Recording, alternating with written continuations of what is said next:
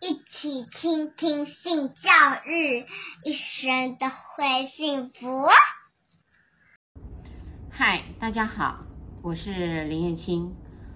我们今天呢要谈的是一个非常少见的，什么样的少见？呃，其实都存在耶，就是男性受到家暴。嗯，大家应该听过吧？你们知道吗？在二零二一年，我们全台湾就有四万多的男性被家暴了，已经是呈现报告出来的数字。然后六都之中呢，高雄呢就占了六千五百三十九位，第一名。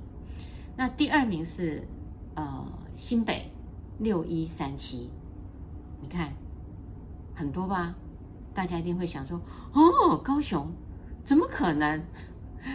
哎，不要认为不可能，是有可能的。我们知道男性受家暴，呃，他们其实非常的心酸，不太容易说。为什么？他们会觉得影响他的男子气概。一旦他们说出来了以后，有人呢就会问说：怎么可能？你是男人呢？怎么可能被家暴？有一些的女性反而会问他们说：你们到底做了什么行为？使你的另一半对你有这些的举动啊，他们以为是肢体上的攻击，其实不是哦。你们知道家暴的行为包含什么吗？我在这里要跟大家很明确的说，这些呢包含就是说，当我要自我表达的时候，我被控制了，我的隐私权呃也被控制了，甚至还有我的自尊，还有我的安全，这些呢。都是哎，这些的被家暴的男性呢，就提出了一个非常仔细、巨细靡遗的例子了。什么例子？有时候男性呢，呃，不见得是我们想象中的，他一天到晚都想要做爱，没有哎，他们也想休息，也很想有自己有一个独处的时间。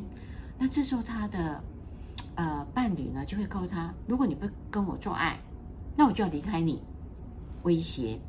甚至呢，呃，像我们的男人需要养家嘛，那有时候呢，他给的钱呃不如女方要的这些的标准，他就会跟男性说：如果你没有给我我要的那些钱，呃，我也是要呃离开你，或是呢，甚至在有一些时间呢，呃，就会故意抓他的下体，呃，把他抓痛。然后男性呢不敢还手，因为一还手呢，女性很快的就要去报家暴了，那就反而他的那个呃委屈的弱势点没有被呈现。还有的女性呢，呃就会嗯威胁不让他看小孩。这个呢不见得是在水平资源低的人，男性才会发生。有些人认为说，呃那个男性如果比较瘦小啊。女性呢，体积比较庞大的就比较容易被肢体上做暴力，错了。其实呢，有些的男性他的体格是壮大的，妻子是瘦小的，还有他们的资源是相对等的哦。曾经就有这样的例子，两个都是在呃这个所谓的竹科工作，薪水都一样高。那这个女方呢？呃，他就呢，经常在口语上骂先生，也在动作上揍先生。可是先生通通不敢还口，也不敢还手。很多人说，这样十多年了，那干脆离开吧。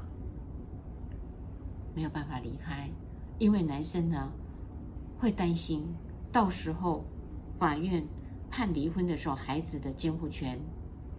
抚养权是女方的耶，所以男人呢也会因为孩子而留在家中，不敢报案，然后呢也不敢给第呃给自己提出这样的正义的伸张，这是男性非常委屈的地方。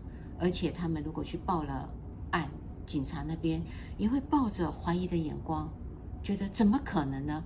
所以他是双重的被侮辱。我们终于知道男性被家暴。